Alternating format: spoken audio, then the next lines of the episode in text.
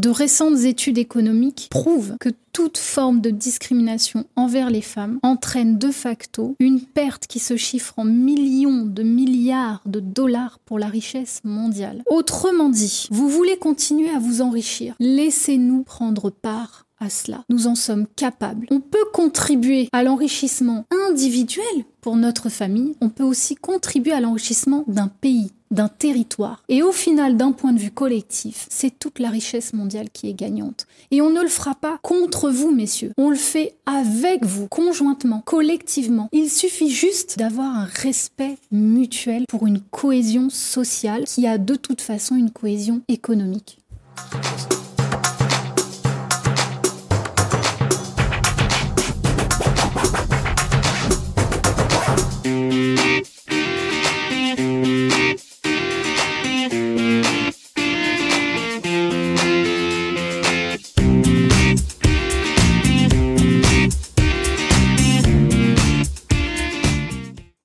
Bonsoir à tous, bienvenue dans notre émission. J'espère que vous êtes en bonne santé, que tout se passe bien. Le sujet va être peut-être un peu déstabilisant, mais on va parler du passé. On va parler de ce que les femmes réunionnaises dans l'histoire ont porté, et bien plus que porté, parce que ça va quand même un peu remuer.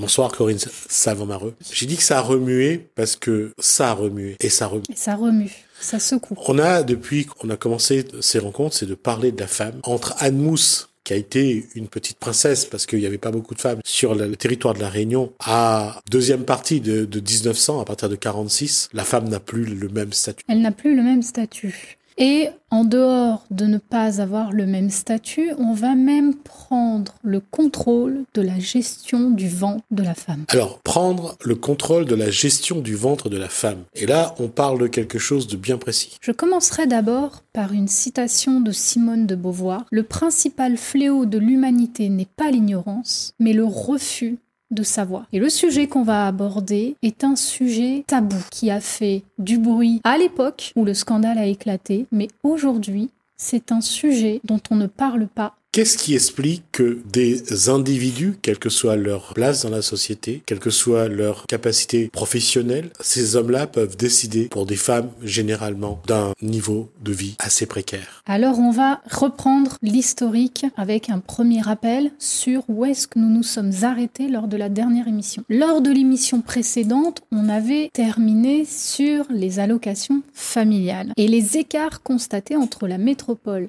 et la Réunion, malgré que la Réunion se départementalise en 1946. On avait mis en avant les différences d'application des lois françaises Métropole Réunion, notamment au niveau des écarts salariaux. Métropole Réunion, mais aussi des écarts salariaux hommes-femmes à la Réunion. Et on avait mis aussi en avant la différence, les écarts entre le montant du SMIG Réunion, qui est beaucoup plus faible que le SMIG métropole, alors que, en parallèle, nous avons déjà un, un, niveau de vie plus cher à la Réunion. Et plus précaire également. Et plus précaire. Forcément, on nous met des salaires et des minimums plus faibles avec un niveau de vie plus cher. Donc le niveau de vie, comme tu le dis, Jismi, c'est probant. Le niveau de vie des travailleurs réunionnais tout secteur confondu, est déjà précaire. On parle du secteur privé. Oui, parce qu'on voyait déjà arriver des euh, réunionnais avec des fonctions de fonctionnaires. Et avec une rémunération qui était facile à mettre parce qu'il n'y avait pas beaucoup de fonctionnaires à ce moment-là et qu'il fallait que les fonctionnaires soient aux ordres. Exactement.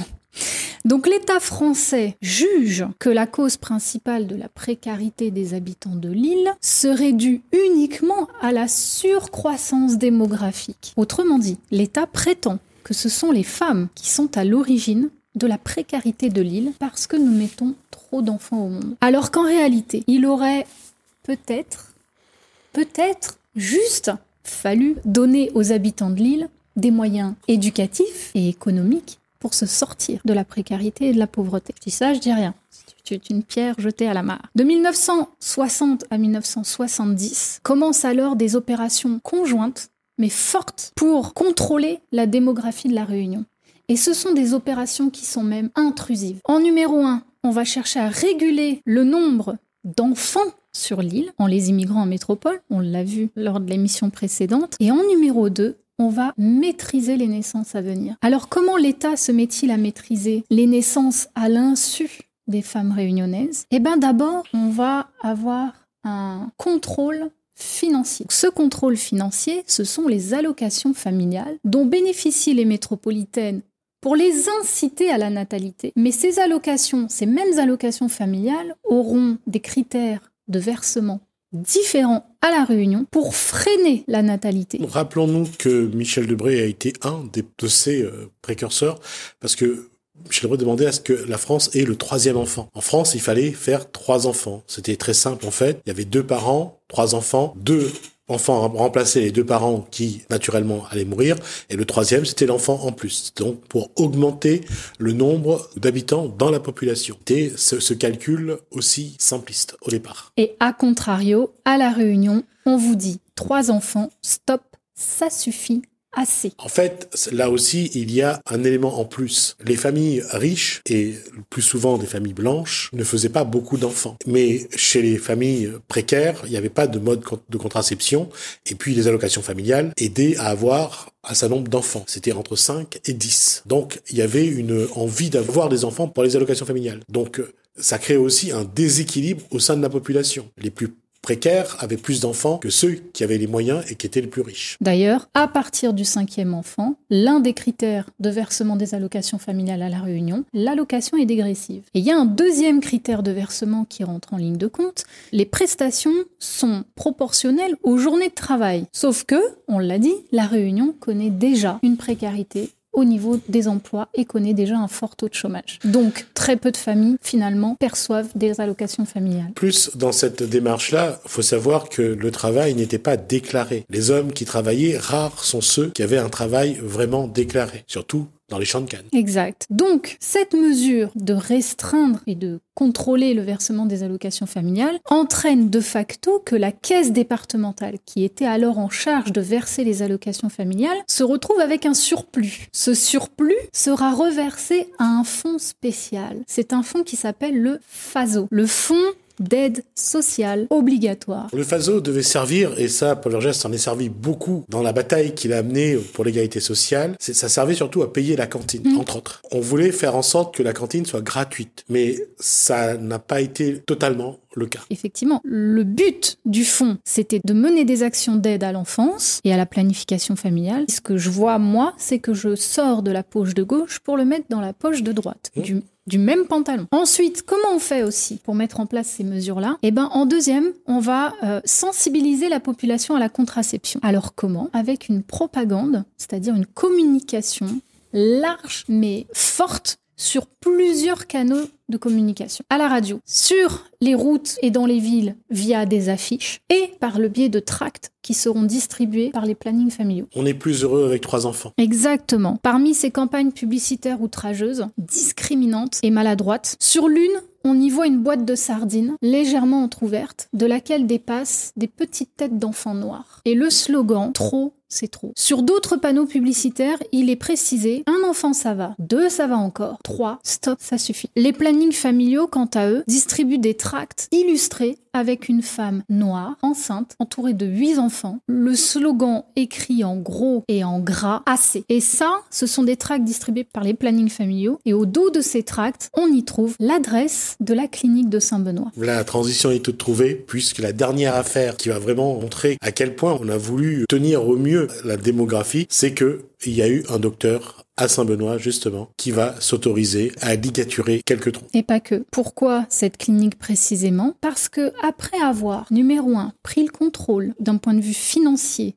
via les allocations familiales. Deuxièmement, on met en place une influence psychologique par une forte communication visuelle à travers les tracts et les publicités. En trois, eh bien, on impose des avortements. On facilite l'accès à l'avortement on stérilise et même on impose une forme de contraception aux femmes à leur insu. Stérilisé. Même des injections qui sont normalement réservées aux animaux. Ah ben oui c'est vrai, on a testé les médicaments. Effectivement. Alors, comment on fait pour imposer tout ça aux femmes et aux jeunes filles réunionnaises? Eh ben, on distribue des bons roses. Et les bons roses, ce sont en fait des bons dits AMG, assistance médicale gratuite, qui sont distribués aux familles les plus pauvres. De cette façon, elles peuvent avoir accès à des soins gratuitement et le médecin, lui, se fait rembourser par la sécurité sociale. Sauf que c'est comme ça que beaucoup de médecins et de soignants de la clinique de Saint-Benoît, entre autres, ont réussi à détourner des millions de francs CFA de la sécurité sociale à l'époque. Alors pourquoi et comment est-ce qu'on fait ça? Ben les femmes qui étaient orientées à la clinique de Saint-Benoît par leurs médecins généraux ou par les plannings familiaux, elles étaient stérilisées et avortées à leur insu. Anesthésiées pour une opération prévue de l'appendicite, l'une d'entre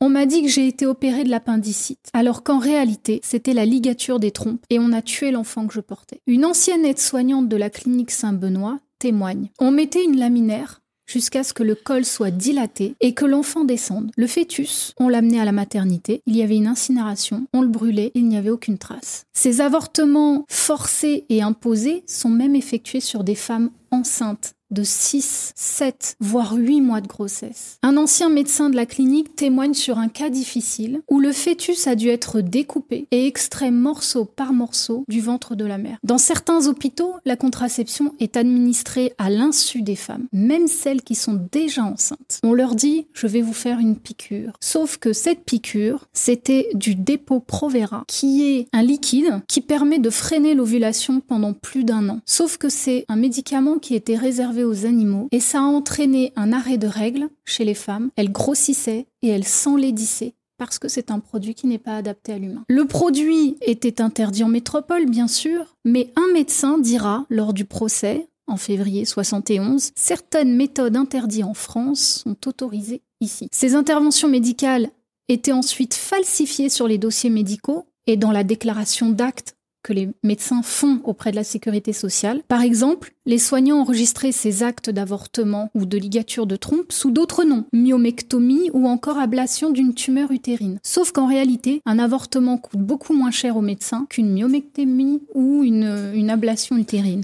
Ce qui signifie qu'il s'enrichissait. À chaque fois, il a été relevé que le profil de ces femmes était les mêmes. Elles sont pauvres, de couleur noire en majorité, mal barraises et déjà mères. Alors, on peut se demander comment se fait-il que de telles pratiques aient pu avoir lieu pendant un si grand nombre d'années. Eh bien, il y avait tout un réseau de complicité bien structuré. Des médecins servaient de rabatteurs, les plannings familiaux servaient de rabatteurs, et même certaines pharmacies ont pris part à ce réseau, puisqu'en échange d'orienter ces femmes vers la clinique Moreau, ils avaient une commission financière. Alors une fois encore, on peut retenir que les pauvres sont partie prenante de l'enrichissement d'une autre classe. Et lors de leur procès en 71, les soignants qui sont mis en cause affirmeront tous que la gestion du ventre des femmes était soutenue par les autorités politiques. L'un des médecins de la clinique mis en cause jurera avoir vu, avoir lu, avoir reçu une lettre du ministre des Travaux publics et des Transports de l'époque, dans laquelle il était précisé L'avortement est la seule solution valable aux problèmes démographiques tragiques dans ce département. Ces femmes confondent hémorragie et règles, pas la peine de discuter avec elles. Ce même médecin précisera la sécurité sociale, le président du conseil général m'ont donné le feu vert pour les stérilisations. Tout le monde savait. Et ce médecin précisera aussi que s'il a agi ainsi, c'est parce qu'il savait qu'il était couvert. Un anesthésiste avouera, on m'avait promis un salaire d'un million de francs par mois. Elles étaient 36 réunionnaises à avoir osé déposer plainte contre les protagonistes. Alors pourquoi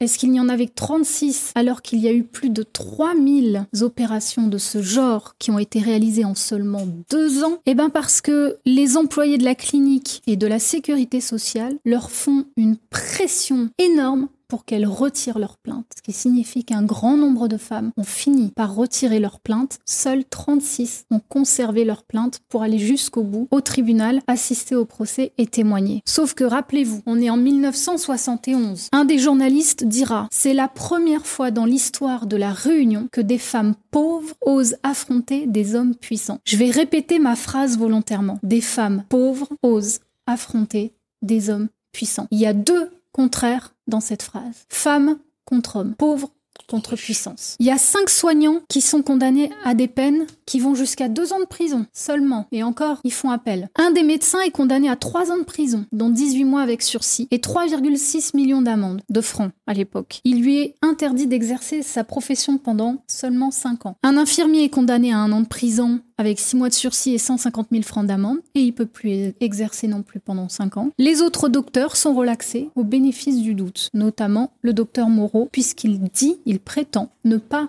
avoir su ce qu'il se passait au sein de sa clinique. Pour information, le docteur Moreau était euh, propriétaire à 32% euh, des parts de la clinique. Donc c'est ce qui expliquerait qu'il n'était pas euh, au courant de, de ce qu'il de, ce qui se déroulait à la clinique de Saint-Benoît. Donc lui, il est jugé civilement responsable, mais il est condamné à aucune peine. Et c'est tout récemment, effectivement, tu le disais au début de l'émission, que l'enquête est de nouveau réouverte pour éclaircir son implication. Par contre, la vidéo sera sur YouTube, donc refaites un petit retour sur les quelques minutes où je vous dis les amendes et les peines encourues par les soignants et quelques médecins et comparez-le à ce que je vais vous dire maintenant. Toutes ces femmes, ces 36 femmes, elles ont été déboutées et elles doivent payer leurs frais de justice. Seuls deux maris obtiennent quelques dommages et intérêts parce qu'ils étaient propriétaires des fœtus qui ont été condamnés. 20 ans après la départementalisation de la Réunion, c'est-à-dire entre 1960 et 1970, euh, l'île connaît finalement une nouvelle forme d'esclavage. En gros, ton corps m'appartient, tu ne fais pas ce que tu veux et je prends le contrôle. C'est fou de constater qu'on nous a appelés pour coloniser l'île. Tu le disais au début de l'émission, Anne Mousse était vue comme euh, une, une forte valeur ajoutée pour l'île. Et pour autant, une fois que l'île appartient à la France, attendez, surtout pas trop. Le statut avait changé. Les femmes d'esclaves, les femmes désengagées étaient devenues des françaises, malheureusement pas comme celles qui étaient déjà là. Donc euh, il y a eu une, un contexte qu'il fallait gérer apparemment d'une autre façon. Exactement. Donc l'oppression sur les femmes est de toute façon un comportement qui date de plusieurs siècles. Et je terminerai en rappelant que de récentes études économiques prouvent que toute forme de discrimination envers les femmes entraîne de facto une perte qui se chiffre en millions de milliards de dollars pour la richesse mondiale. Autrement dit, vous voulez continuer à vous enrichir, laissez-nous prendre part à cela. Nous en sommes capables. On peut le faire. On peut contribuer à l'enrichissement individuel pour notre famille. On peut aussi contribuer à l'enrichissement d'un pays, d'un territoire. Et au final, d'un point de vue collectif, c'est toute la richesse mondiale qui est gagnante. Et on ne le fera pas contre vous, messieurs. On le fait avec vous, conjointement, collectivement. Il suffit juste d'accepter comment fonctionne l'homme et comment fonctionne la femme et d'avoir un respect mutuel pour une cohésion sociale qui a de toute façon une cohésion économique. Merci en tout cas Corinne Talamareux pour cette, euh, ces informations-là. Elles sont vraiment très importantes. Je ne sais pas quel effet elle aura donc sur le public, mais c'est clair que ça va sans doute remuer un petit peu, et un petit peu c'est un euphémisme, parce que je pense que vraiment, quand on va découvrir, qu'est-ce que certains d'entre vous, certains d'entre vous découvriront comment on a traité la femme dans cette île à partir de 1946, c'est vrai que ça donne envie de vomir. Merci en tout cas pour ces informations. Merci à vous de nous avoir suivis, je ne veux pas être plus long là-dessus. Merci à vous de nous avoir suivis. Merci Hélène, merci François, je vous dis à bientôt.